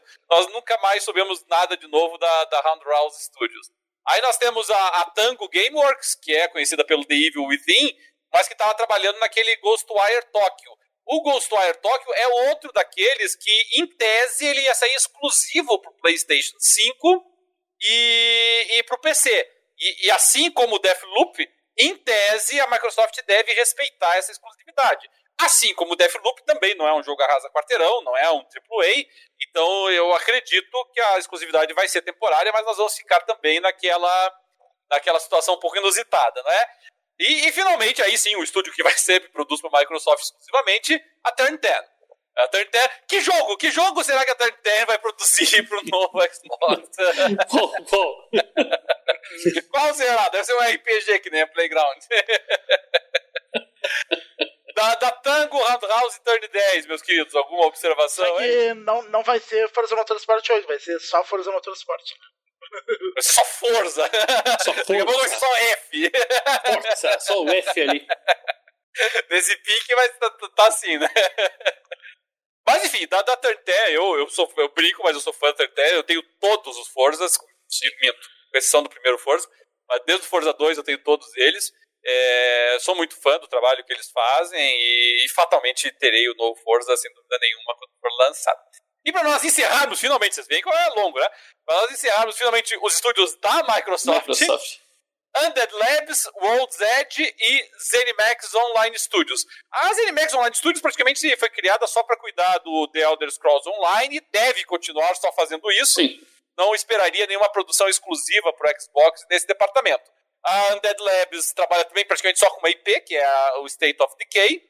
O State of Decay 3 já foi apresentado em trailer, deve ser exclusivo para Xbox também, porque todos os outros State of Decay o foram. Uh, e a World's Edge, em tese, está trabalhando, em tese não, com certeza está trabalhando no Age of Empires 4, mas não, não vimos nada do Age of Empires 4 ainda, né? Toda vez a gente pensa que eles vão apresentar alguma coisa do Age of Empires 4, é o remaster do remaster do remaster do Age of Empires 2. É.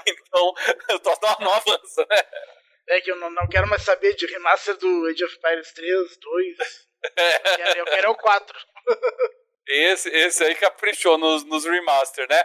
Mas, mas é uma franquia importante para o Xbox. E assim, o Xbox ter um jogo de estratégia como Age of Empires de preferência otimizado para o console, é uma conquista muito importante. É um mercado de nicho importante e onde a Sony não tem nada para enfrentar, não tem nada que consiga enfrentar esses títulos. Né? E é isso que a Microsoft ainda poderia vir com Halo Wars, se quisesse. Né? Então, é, ali, esse campo está dominado pela Microsoft com tranquilidade. Algo mais querer acrescentar aqui, meus amigos? Não. Muito bem, então. Então vamos agora para o lado azul da força. Sony, que tem estúdios também muito veneráveis, muito antigos. A Sony se desfaz né, de algum um outro estúdio, mas os estúdios dela são muito antigos, trabalham em franquias há muito tempo. Eh, mas a Sony não tem ido às compras, né? O último estúdio que a Sony comprou foi a Insomniac, né? E ainda está uma aquisição meio isolada na, na, geração passada. Mas vamos começar então com três primeiros eh, estúdios aí da Sony: Guerrilla Games, precisamente a Insomniac e a Media Molecule. Uh, vamos começar pela Guerrilla. Guerrilla, como nós sabemos, uh, foi responsável pelo Horizon Zero Dawn. Uh, está trabalhando naquela sequência maravilhosa, espetacular, sensacional ali na, nos vídeos que foram apresentados do Horizon Forbidden West. Vai ser, obviamente, exclusivo para PlayStation 5, é, embora haja previsão de lançamento para PlayStation 4 também, não é? Então nós vamos ter aí uma comparação interessante de como o jogo vai se apresentar no PlayStation 4 e no PlayStation 5. A, a Insomnia, que é, todo mundo sabe o que ela está trabalhando, ela está mexendo lá no Spider-Man Miles Morales, é, que também deve sair também para PS4, para PS5, e está trabalhando também no novo Ratchet Clank, que esse deve sair exclusivamente para o PlayStation 5. Então a Insomnia aqui com dois, dois projetos, mas aqui é tranquilo, porque o Miles Morales, assim, é mais ali para uma um spin-off, né, do que propriamente para um título novo. É, nem o um Ratchet DLC. Né? Exatamente. E, e, e, finalmente a, a Media Molecule, que nós conhecemos por dois títulos, Dreams e mais famosamente Little Big Planet. Sim. Essa, essa anda quietinha, né? Essa não, não tem dito muito aí o que, que vai fazer. É, eu não descartaria um, um, Little Big Planet 4 pro PlayStation 5. O Little Big Planet é sempre. O segundo e o terceiro não repetiram o mesmo sucesso do primeiro, mas assim, ele tem potencial. A Sony sabe disso. A Sony sabe que ali em cima eles podem produzir muita coisa. E a Sony tem gostado dessa ideia de investir em jogos que você pode criar jogos. Então eu acho que um, um Little Big Planet 4 não está fora do baralho, não. Dessas três aí, Xandão, o que, que você espera? Exatamente isso que você falou. Eu não, não espero Bem. muita coisa assim, nenhuma é, novidade assim, alguma coisa que vai. Olha que coisa nova. Vão trabalhar seguramente nos sucessos que tem. Né? Acho que o Little Big Planet é uma aposta muito boa, né? um jogo muito gostoso, né? um jogo muito bacana. Então, é, é, é trabalhar seguro. Tem é, o Spider-Man, que é sensacional. Tem o Horizon, né? O Horizon Zero Dawn aí, que foi uma, uma, uma das melhores surpresas dessa geração do PS4. Sem dúvida alguma, um dos melhores jogos dessa geração. Jogo que a gente vai estar tá, é, daqui 10 anos falando dele, de tão bom que ele é. Então, vamos, vamos, vamos continuar seguro ali. Esse tem, esse tem ali. Não, não precisa arriscar com alguma coisa nova, deixar isso de lado. Dart? É, o... esses aí o que eu mais espero é o Horizon, com certeza. É, tá maravilhoso. O, né? o, o Spider-Man, uh, esse Miles Morales não me empolgou muito porque me parece mapa meio requentado. Assim. Claro que deve ser legal, mas não, não, não deve ser tão bom quanto o original, né? O jogo do Spider-Man. E o Little Big Planet eu acho muito chato. eu, tava, eu tava esperando que viesse a reclamação do Little Big Planet. Eu tava só aguardando. O... Muito bem, então. Aqui agora com. Vamos. Aqui eu vou abordar separadamente, porque é um estúdio muito importante, né? A Naughty Dog. Naughty Dog que acabou de lançar Last of Us 2, é, é um estúdio que tem sido muito é, pivotal aí para a Sony, porque Sim. é uma franquia que é system seller, então ela recebe toda a atenção possível. É, ao que tudo indica, a Naughty Dog estaria trabalhando num novo jogo, não, não parece ser uma sequência do, é, do Last of Us, eu esperaria uma IP nova chegando. É, e isso é uma coisa assim muito característica dos estúdios da Sony, né? A Sony tem alguns estúdios, um deles a gente já vai abordar agora. Tem alguns estúdios que trabalham sempre na mesma franquia, mas eles têm, ele tem muitos estúdios que lançam IPs novas, isso é sempre interessante.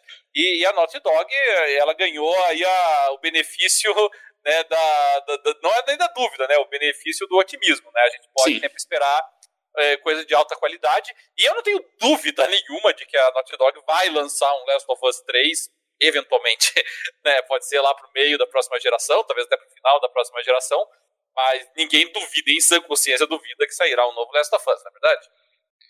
É, eu não tenho tanta certeza assim, não sei. Você achou que o Last of Us 2 foi conclusivo e parou por ali mesmo? Me pareceu relativamente conclusivo o final do The Last of Us 2. É, mas, mas, mas talvez com aqueles personagens. Né? É, é, o mundo é, tá ali, né? É, talvez, mundo... no, no, talvez no universo, né? Mas... É, o universo tá ali, o mundo tá ali, mas tá é muito não, bem mas. É que eu não sei, mas é que eu não sei, a Naughty Dog, ela, ela gosta de, de criar novas IPs, né? Ela já, gosta. Ela já faz muito tempo que ela tá só no Uncharted de The Last of Us. E, e, no, e, e, o Uncharted do The Last of Us foram duas IPs novas que ela criou numa geração só, né? Foi no, é. na geração do PlayStation 3. Talvez ela é, agora e... queira fazer a mesma coisa de novo, né? Criar duas novas IPs agora. Ah, e Uncharted é outra aposta certa, né? Você não Sim. precisa. Você pode, você pode apostar o teu mês inteiro de salário que vai sair um novo Uncharted. Mais é. ainda porque nós temos o lançamento do filme do Uncharted, né? Então, é. quem que vai perder essa oportunidade única, né, de, de, é. de, aproveitar o marketing do filme, né? Filme Tá com produção grande, Tom Holland estreando, estrelando, Se, né? Será que, será que eles vão... Jovem, fazer... jovem Nathan Drake. Será que eles vão querer fazer o, o, o jogo do Uncharted com a cara do, do, do Tom Holland agora? Só, só se, aí, aí só for uma viagem no tempo, é mais um jogo de Não, mas, uh, mas, o, mas o filme... O filme é uma prequel, né? Por isso que o Tom Holland é mais jovem. Sim. Filme Mas é que o Tom é Holland não, é, não é tão jovem, né? Já tem o que, uns 25 anos de idade. Bem, o Nathan Drake é quarentão. É. É. Ele não é quarentão como nós, ele é um quarentão mais em forma. Mas é um quarentão... Mais em forma, né? Mas o. É, a Naughty Dog nunca errou, né? Ela não. tem esse benefício do otimismo, porque ela nunca errou até hoje, né? Não. Tomara que ela continue assim e apresente alguma coisa muito bacana. E oh. eu gostei, cara. Eu acho que tem tudo para é, ser o. Indiana Jones desta nova. Dessa é a Naughty Dog, a Rockstar e a. Qual é a outra? E, e a CD Projekt Red que a gente ainda tá por ver errar, enfim. Sim. É, tem, esses têm vários benefícios, realmente, assim, né? Eles realmente eles têm muito crédito com todos nós.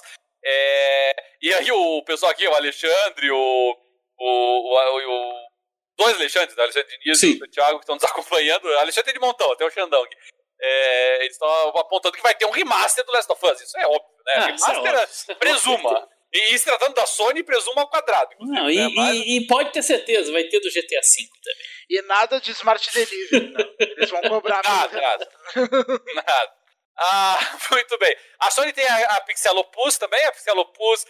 Aqui esses jogos menores aí, o mais recente foi aquele Concrete Genie, que você fica usando ali o motion sensor do, do DualShock lá para ficar é, pintando as paredes que estão, ou grafitando aí, vai da concepção de cada um, né, as paredes que estão invadidas lá por uma escuridão, assim, e eu, eu particularmente achei um, um jogo muito gameplay friendly, assim, mas, mas a Pixel Pus não falou nada, nós não sabemos o que, que ela está desenvolvendo. Aliás, é, isso tem sido uma característica dos estúdios da Sony, de forma geral. Os da Microsoft todos já meio que deixaram claro, todos não é exagero, mas a maior parte deles deixaram claro o projeto. A, a Sony ainda está tá escondendo as cartinhas debaixo da manga, né? Porque, de certa maneira, pode ser um trufo, né, Xandão? Sim, lógico. Vem... E aquela surpresa, né? Então... Bom, e a, na sequência, um estúdio que também, assim como a Turn 10, é muito difícil de nós imaginarmos qual jogo vai lançar, que é a Polyphony Digital, né? É, que jogo que a Polyphony Digital vai lançar? Um Adventure, provavelmente, né? um jogo de plataforma, para concorrer com o. Um FPS. Um FPS. É, Gran Turismo é uma franquia, assim, que, que ela é system seller pro pessoal de nicho. É, eu acredito que seja mais system seller até do que o Forza, né? Porque ela, ela tem aí uma legião de adeptos até mais antigas e talvez mais fanática até do que o Sim. Forza. Embora pessoalmente, eu vou aproveitar que o Porto não está aqui, dá, dá para aproveitar para falar isso, né? É, embora pessoalmente eu acho que a, o suporte à comunidade que, a, que o Forza dá, que a Turn dá no Forza, é bem melhor do que o que a, a Digital oferece, mas, mas daí vai muito da, da experiência pessoal de cada um. Mas que a Polyphony vai trazer mais um, mais um Gran Turismo, e que vai ser mais um Gran Turismo extraordinário, com uma perfeição técnica incrível, com uma dúvida. qualidade de simulação extraordinária. nem, nem a Xbox, nem a Microsoft duvida disso. Não, é, ninguém então... duvida disso, cara, ninguém duvida. Então a gente sabe que vem mais um, um título forte aí de, de Gran Turismo para a próxima geração. Nós já sabemos que vai sair, né? Isso é, isso é certo. Então é mais uma questão agora de ver os detalhes e a, que ele vai nos apresentar. Se o Porto tivesse aqui, com certeza ele teria algumas informações de quase insider sobre o tema, mas a gente deixa isso para o próximo programa daí. É, bom, nós tivemos a, a, a Band Studios. A, a Band Studios é, lançou. É, lançou o Days Gone, se não me engano, né? Foi, sim, eu acho que foi da, da, da, Band Studios, um jogo que. É, é, assim, o pessoal que, que jogou, ele curtiu. Eu, eu confesso que quando eu tive a oportunidade, eu não, não comprei ele. Quando eu joguei os gameplays deles lá na, nas feiras, eu não me encantei muito pelo Days Gone. Mas o pessoal aí que deu uma chancezinha pro jogo acabou curtindo. É... Mas aqui, assim, é uma franquia que não fez aquele sucesso arrebatador, então não necessariamente teremos Days Gone 2, pode ser que eles optem por investir em uma outra franquia. Mas também, esses jogos de zumbi, convenhamos, não precisa ter muito sucesso para os caras lançarem vários, né? Saiu State of Decay para comprovar, Dead Rising, não vende tanto, mas o cara lança dois, três, quatro, não tem problema não. É zumbi é, teve, uma, é, teve uma época que a gente brincava, né? Se você quer aumentar as vendas, é só colocar zumbi no seu jogo, né? É que até o Red Dead Redem é, Redemption, não, Red Dead Redemption, sim, o primeiro, você tinha um DLC enorme, grandão, que praticamente não dava o Velho Oeste de de zumbis. É, e, e, é impressionante, eu achei, assim, a gente não chegou a tratar disso quando a gente falou dessa geração, mas, mas se eu tivesse que arriscar um gênero que eu achei que assim ia desaparecer na atual geração é exatamente zumbis, porque eu achei que tinha um ponto assim que tava, tava demais, mas não, Des parece que é um tema... né? Pois é, mas... do, do tema, você não, tinha, você não tem mais o que é. vai trabalhar zumbi aonde, como e quando, por quê? Mas é um, é um tema que tem uma tenacidade impressionante. Zumbi Sim, mesmo. Né? O zumbi ele, ele, ele, é devagar, mas não para, né? E, não. realmente. Ele tem é, uma tenacidade esse tema aí, assim, que é impressionante, né? Nós tivemos, nossa, vários jogos de zumbis nessa, nessa geração, né? Impressionante isso que não, não morre esse tema. Como que não esgota, né? Como que não pois é. acaba, é. como o interesse não, não diminui. A impressão que eu tenho é que zumbis é um inimigo conveniente, sabe? Porque você matar zumbis é, não cria muito caso em cima disso. Tem duas coisas que você pode matar à vontade: zumbi e nazista, entendeu? Você pode, esses dois você pode matar à vontade. Qualquer outra figura pode criar sim. problemas. Sim, sim. Então, Exatamente. Zumbi, zumbi e, e nazista não tem erro, né? Então o pessoal aposta sempre nisso. Não tem problema, você pode matar à vontade. O zumbi já tá morto mesmo, pode até ser com requintes de crueldade que não tem, não tem muito problema. É, muito bem. Nós temos a, a Japan Studio também. A Japan Studio é uma empresa pequenininha, mas o pessoal que já teve a oportunidade de jogar Gravity Rush. É um joguinho muito legal, é, da Japan Studio. Sim. Depois a Japan Studio lançou o Astrobot, que eu não joguei porque é VR, mas o pessoal que jogou disse que é um joguinho muito bacana para VR, esse Astrobot. Mas, uh, infelizmente, a Japan Studio está escalada atualmente para ajudar no remake do Demon Souls. Aí a dúvida é se ela está dedicando todos os recursos dela para auxiliar nesse remake. Esse remake está sendo, tá sendo feito pela Bluepoint, mas a, a Japan está trabalhando com ela. É, ou se a Japan Studio vai trabalhar em, em alguns outros produtos, provavelmente VR. Né? A Sony não largou desse osso ainda, então eu esperaria jogos VR aí da, da, da Japan Studio. É, não sei se vocês têm outras informações ou expectativas da Japan Studio aí. Não. Muito bem, então.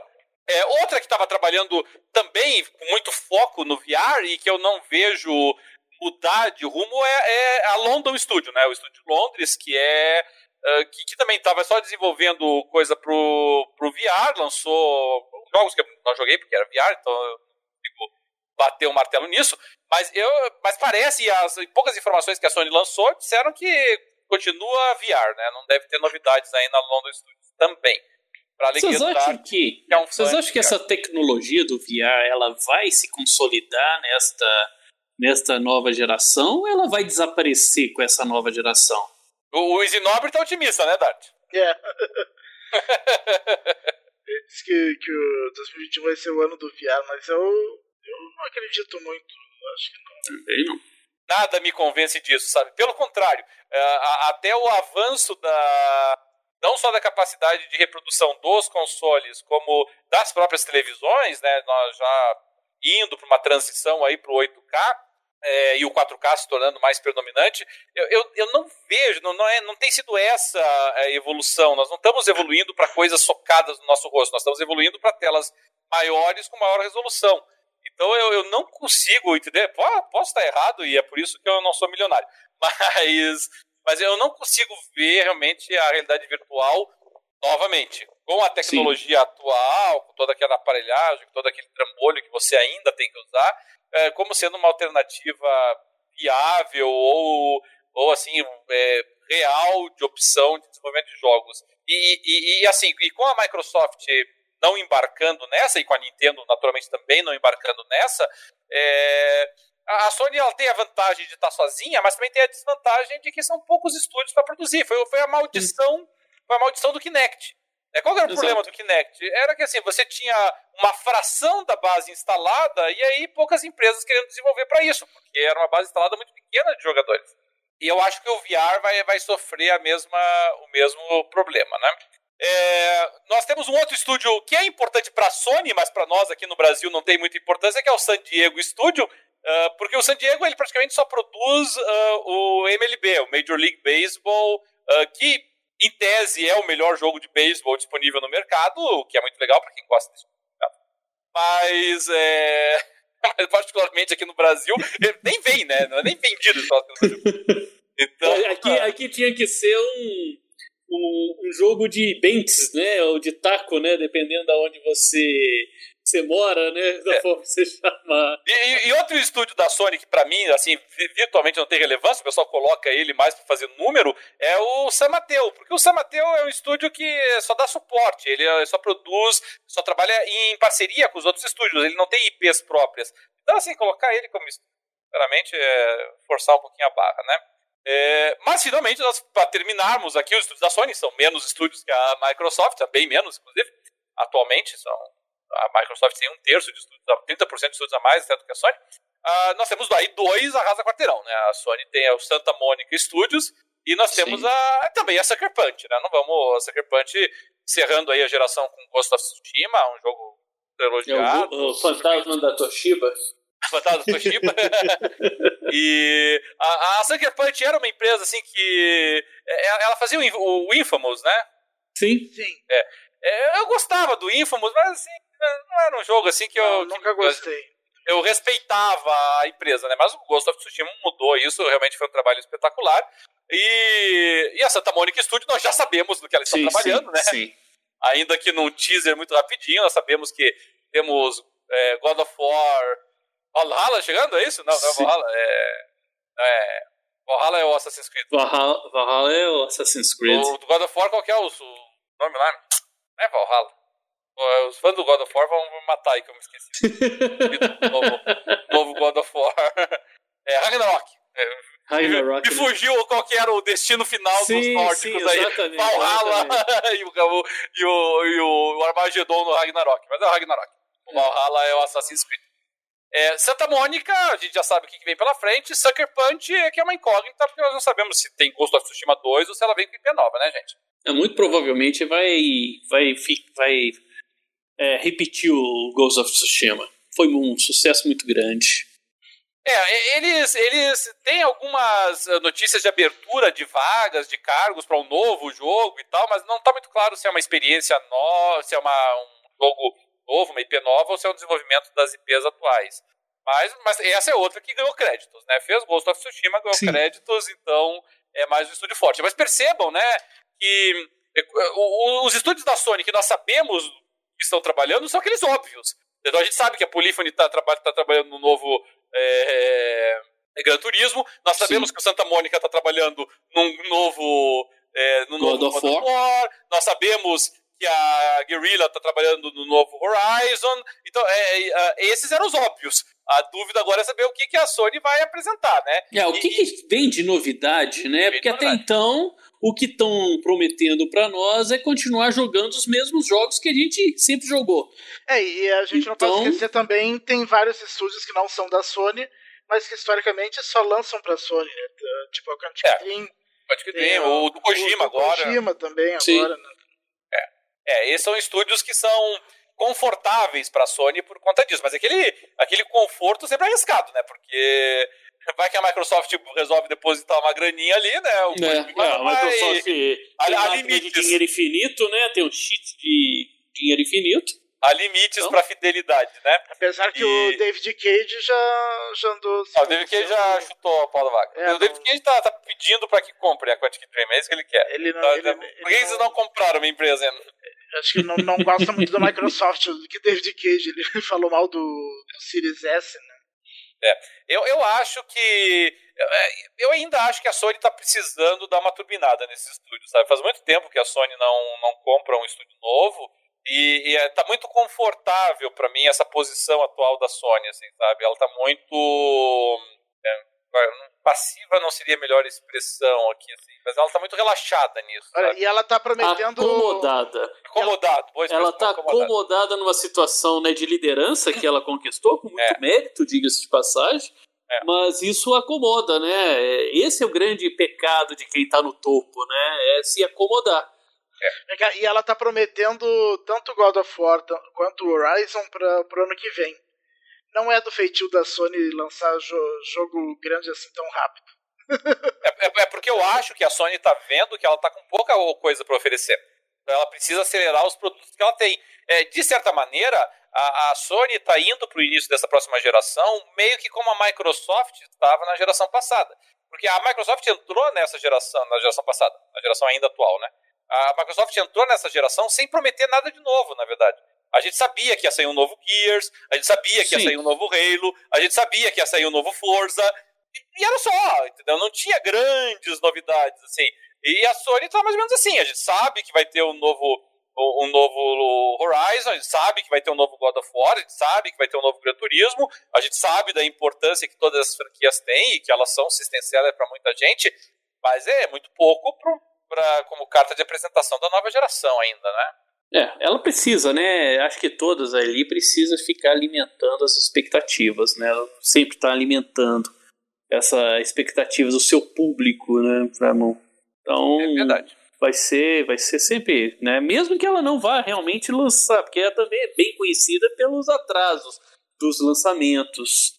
Então, mesmo que fala, ah, 2021 vai ter God of War, vai chegar, não, agora a gente está tão lapidando o jogo, vai ser agora para 2022, a pandemia nos deu um atraso, vai, vai aparecer, vai ser 2022, 2023 aí, que é o que a gente pode esperar com mais segurança. 2021 não acredito que, que venha. É, de certa maneira, a Sony já está se valendo um pouco dos, dos uh, terceirizados aí que é, jogos para ela, né? Porque tem o tal do Godfall, por exemplo, né? É um Sim. exemplos aí de jogo é, terceirizado que para todos os efeitos é exclusivo, mas mas também é outro jogo que, sinceramente, não me convenceu em nada. E olha que não é, não é por falta de investimento e divulgação, porque os caras estão investindo, mas nada me convence Godfall. Queridos, uh, alguma outra coisa que queira acrescentar para o nosso programa de hoje?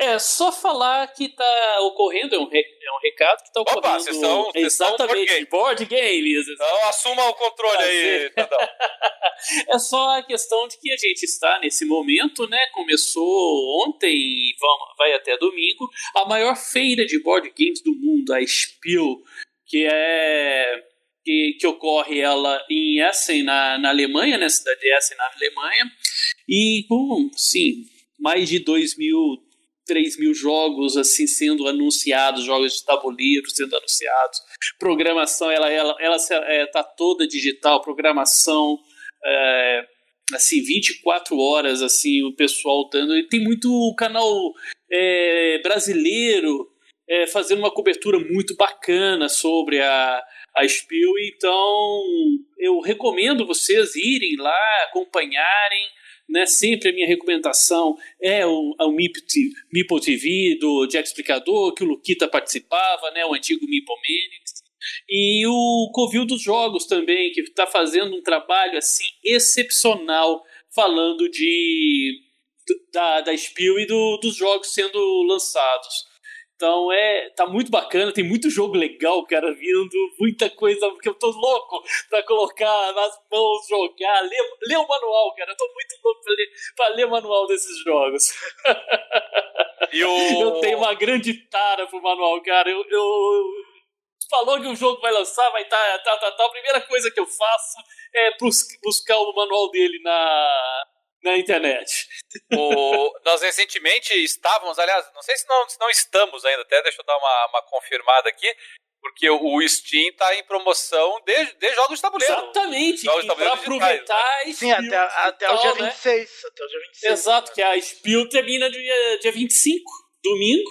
E Isso, até dia 26 exatamente. nós temos assim o Steam é, com várias promoções. E, gente, é muito bacana. Tem muitas formas de você jogar jogos tabuleiro através do. De assim, plataformas de jogos que a Steam é, disponibiliza, o Tabletop Simulator, o Tabletopia. Então, é, é ali acho que está 18 reais o Tabletop Simulator. Você tem acesso ali a umas centenas de jogos disponíveis para você jogar, jogos de tabuleiro.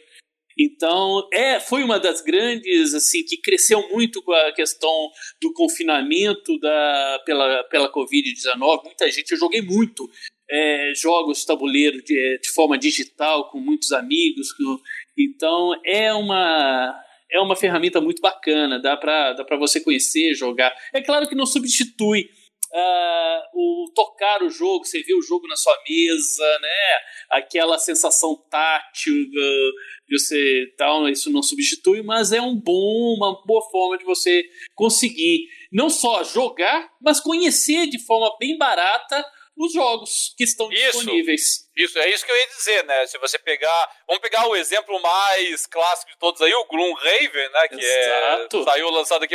Ele nem sequer está em promoção. O Gloomhaven é tão chato até no não, digital. Tá que, mesmo na, na, no Steam não tem promoção. Mas. Não, e ele, ele tá ainda em beta, ainda não é o, o, o jogo é. lançado, ainda tá em transformações. Mas mesmo não, mesmo não estando em promoção, né, o pessoal que nos acompanha já, já viu que o Gloomhaven foi considerado aí pelo Xandão, e não só por ele, mas pela crítica especializada como sim, sim. um dos melhores, se não o melhor uh, board game da história, e você pode experimentar ele digitalmente por 47 reais, né, mais legal do que mil. então, é. então não, tem uma mil, vantagem. Mil, quando lançou e esgotou no primeiro dia, era mil. Agora você acha para comprar a 3 mil reais. Olha aí, leilões. Então talvez valha a pena, antes de gastar nos leilões, dar uma testada na versão digital por 47. E não é único, né? Muito, muitos jogos de tabuleiro que já tem a versão digital. Eu tô vendo aqui Ticket to Ride, por exemplo, né? um jogo muito clássico. Tá R$ reais, R$ reais e centavos. Vale muito a pena, então, vale muito a pena. Então... Você também tem os jogos, é, o Game of Thrones Board Game, que é sensacional, eu gosto demais desse jogo. Tá lá, saiu ele agora recentemente, uma versão é, digital dele. Você tem ali é, o, o Fury of Drácula que está tá, tá prometido ser lançado ainda. Eles estão tentando lançar até o, o Halloween. Então, e tem o Splendor, né? Tem vários jogos, tem muitos jogos ali disponíveis ah, na, no Tabletop. É, inclusive tem um pacote ali que é com o Ticket to Ride, o Carcassonne, o Splendor, o Game of Life, o, o, o Battleship e o, e o Cludo, né? É, o Clu, né? A gente conhece aqui no Brasil mais como. Sim, os quatro juntos estão 40 reais, né? Então tem boas opções aí, né? Para quem de repente aí curte board games, mas não quer arriscar comprar ainda, né? O board game que é caro, né? E tentar dar uma Sim. tentada no joguinho online, ele assim é uma opção. E, e alguns, assim, alguns desses jogos uh, online tem o problema de que não tem muitos jogadores jogando, né? E a graça desses jogos, na maior parte das vezes, é jogar multiplayer. Mas tem muitos que têm uma comunidade muito ativa, então é, Sim. o, o Ticket Ride é um bom exemplo, inclusive. Então eu, é, vale a pena dar uma checadinha. Ah, ontem eu comprei vários nessa promoção.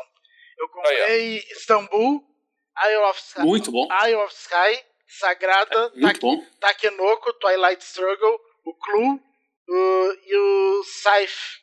Uh, todos esses saíram uh, 82 reais. O mais caro deles foi, só. foi o Scythe, que é 22 reais. Todos os outros é, é de 2 reais até 12 reais.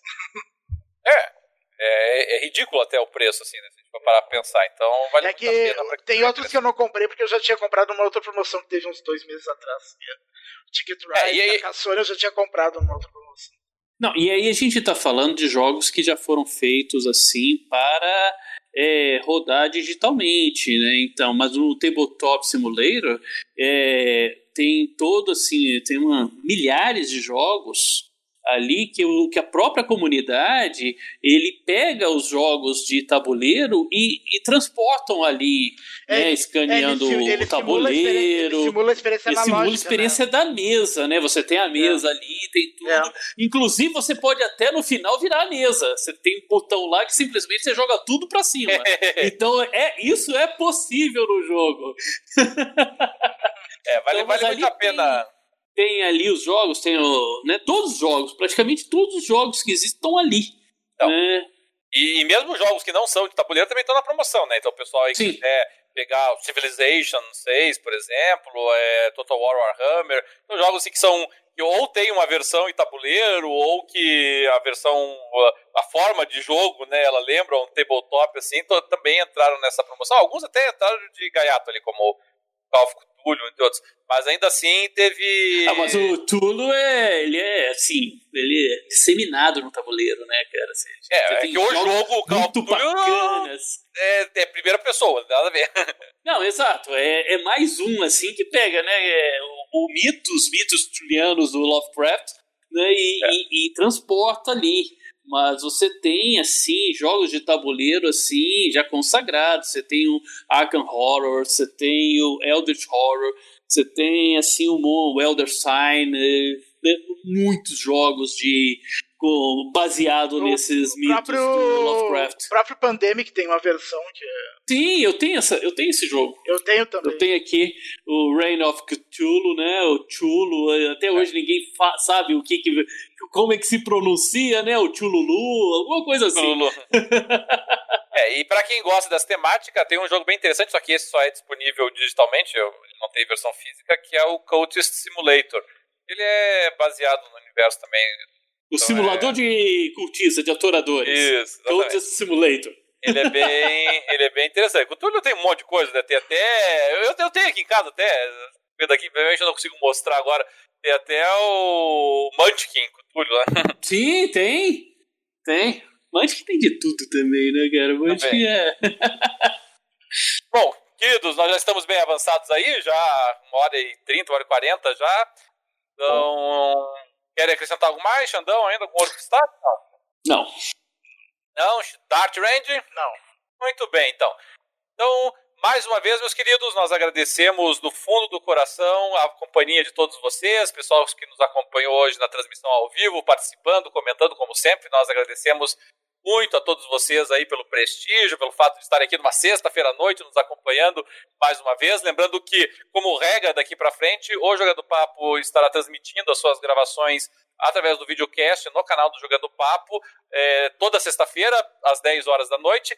Nós, inclusive, vamos tentar deixar nossas chamadas até com mais antecedência. Geralmente a gente está deixando com uma hora, uma hora e meia de antecedência. A gente vai tentar deixar com 24 horas de antecedência antes. Mas, como regra, a gente vai deixando, é, vai, vai marcando toda sexta-feira às 10 horas. Então, o pessoal que tiver interesse aí de nos acompanhar, participar, comentar, conversar, sugerir, criticar ao vivo, sinta-se sempre à vontade para participar da nossa transmissão. É, nos sigam no YouTube lá, não só no YouTube, mas todas as outras plataformas digitais onde nós temos presença, Instagram, é, Facebook, onde nós temos nossa, nossa, nossa página também. Assine o podcast, pessoal que não nos acompanha no videocast, é muito importante. Deem seu like lá nos nossos vídeos, que é importante também para nossa divulgação. Acompanhe, sigam lá com o sininho lá, quando o YouTube resolve avisar, né? nem, nem sempre YouTube faz esse aviso como nós gostaríamos, mas para pelo menos ficarem atentos lá toda vez que nós tivermos novidade. E nós vamos ficando por aqui e até a próxima. Uma boa noite a todos.